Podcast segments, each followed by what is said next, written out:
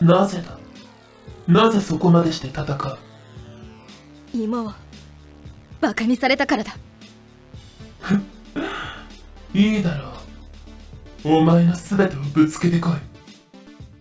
全ては芋であり芋こそが真理。この星と芋をかけて必殺オーバーメイクインミスターット出張版略してチャオビ？チャオポテーこんにちは、こんばんは、おはようございます。石原舞です。フューチャーオービット出張版略してチャオビ第35回です。ということで、今回は冒頭から何やらバトルが繰り広げられていましたが、こちらのセリフは、東ゆささんからいただきました。ありがとうございます。えー一人二役です。頑張ってください。ということで いただいたんですけど。ねえ、どうでしたかね？オーバーメイクインミスト。一体どんな攻撃なのでしょうか？はい。ということで、今回もホクホクっとお送りしていきます。まずは、普通お宝ご紹介していきます。こちら、歴世庵さんからいただきました。ありがとうございます。石原さん、ちゃんぽてー、ちゃんぽてー。以前、車酔いしやすいので、ガルパンの 4DX で酔わないか心配とお話ししていましたが、ふと、現代の戦車の方が酔わないのかもしれないと思いました。大昔に74式戦車の車体上に乗せてもらったことがあるのですが、ガルパン時代の戦車とは違い、安定化装置がついているので、車体が傾くと自動的に砲塔を水平に保ってくれます。視線が上下するのが車酔いの原因の一つと言われますが、現代戦車はその辺はクリアしてくれるので、乗り物酔いしがちな石原さんにも優しいのではないでしょうか。劇場版で登場中に紅茶をこぼしていたローズヒップさんも74式戦車に乗っていれば紅茶をこぼさずに済んだのかもしれませんね。ということで、いただきました。ありがとうございます。えー、そうなんですね。視線が上下するのが車酔いの原因の一つっていうのをまず私知らなかったです。ねあ、そうなのか。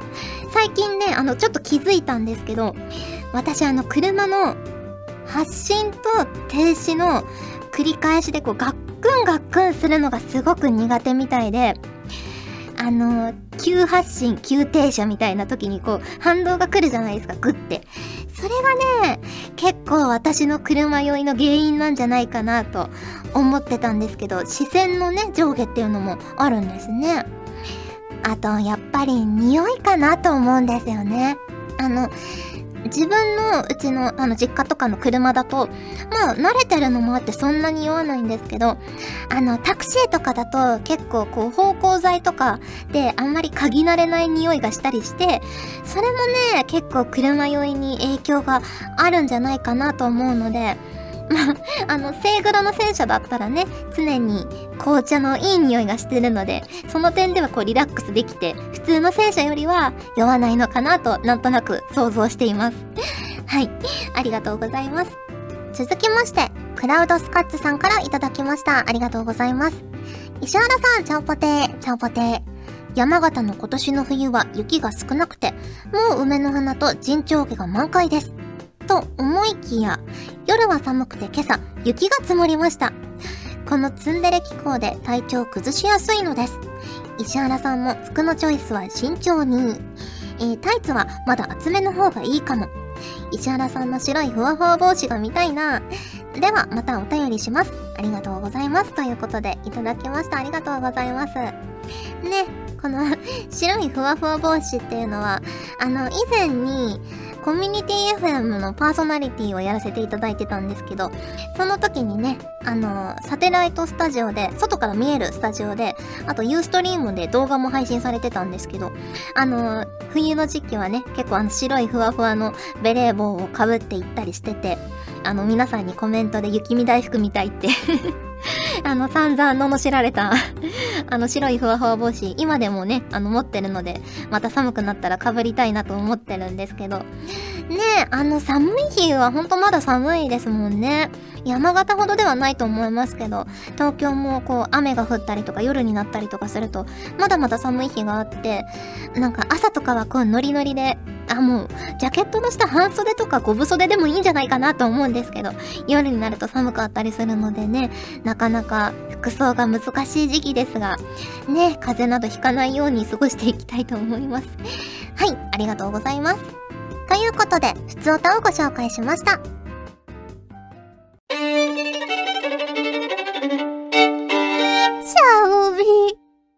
じゃがいも研究室レギュラーコーナーになるかな？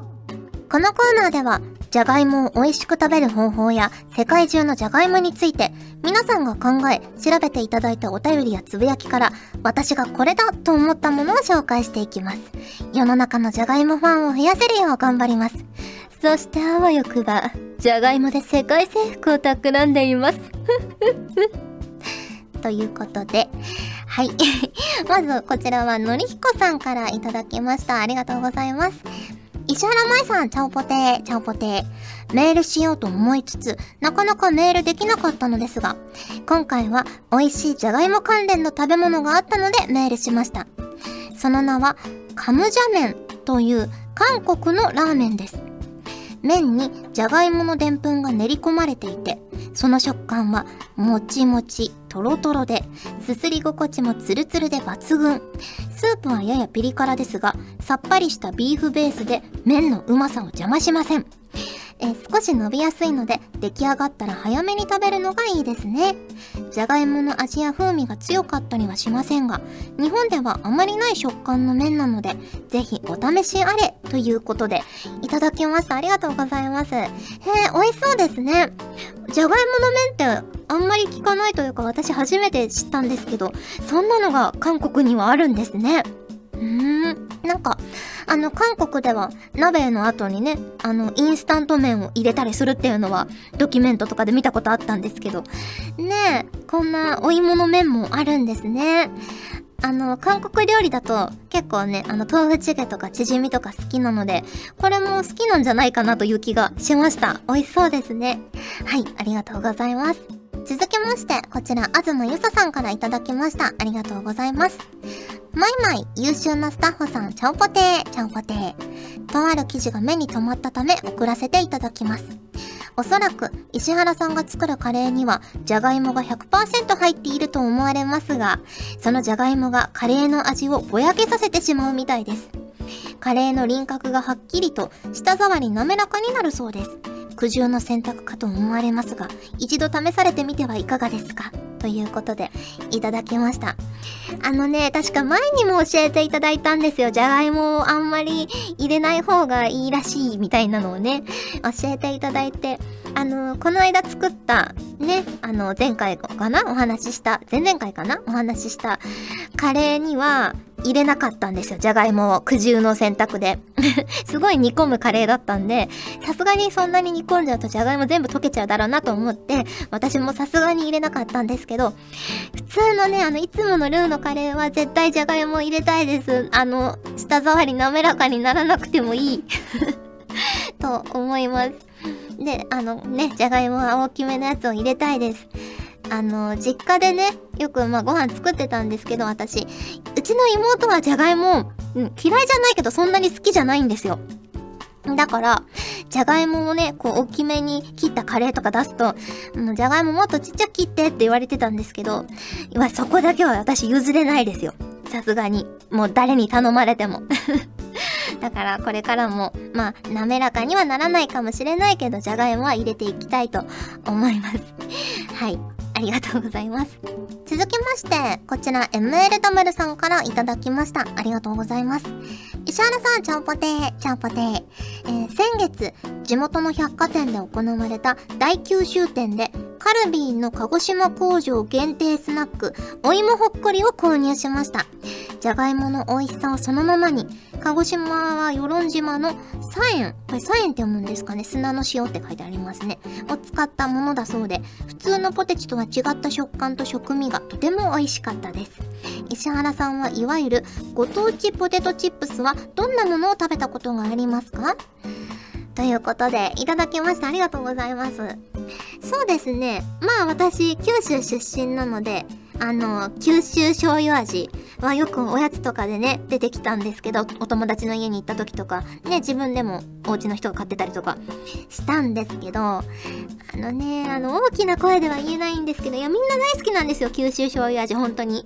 あのー、ね実家から出てその上京した人とかも九州醤油味送ってもらうっていう話たまに聞いたりしますしみんな好きなんですけどまああのご存知の方もいるかもしれませんけど私ちょっとねあの甘じょっぱいものとか甘辛いものがそんなに得意じゃないのであの九州のお醤油ってちょっと甘いんですよね。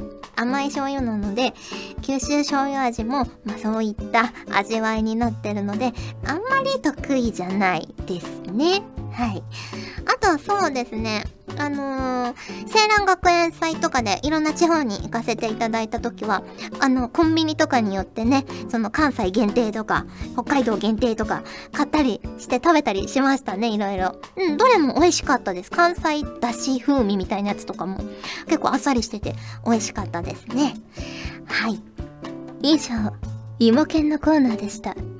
今後も新情報、豆知識、美味しいレシピなど、発見次第随時私に報告するように。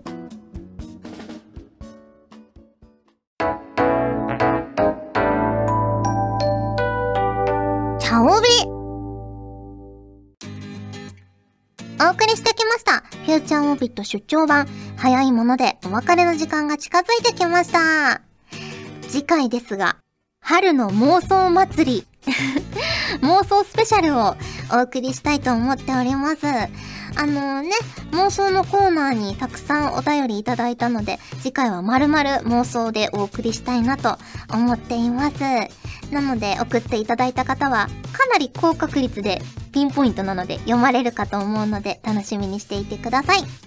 ということで、フューチャーモビット出張版、略してチャオビ第35回、今回はここまでです。お相手は石原舞でした。それじゃあ、次回も聞いてくれるよね。いいよねこの番組は、ガジェットリンクがご当地ポテチをお取り寄せしながらお送りしました。チャオベでは皆さんからのお便りをお待ちしております。各コーナーごとに画面に表示のハッシュタグを必ずつけてくださいね。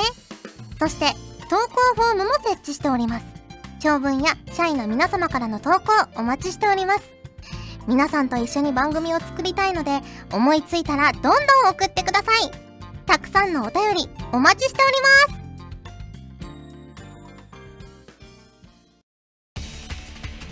ガジェットリンクの所属声優が頑張ってお送りするチャンネルガジェットリンク TV これからどんどんいろんな番組を配信していく予定なのでぜひチャンネル登録してくださいさあみんな登録登録今すぐ登録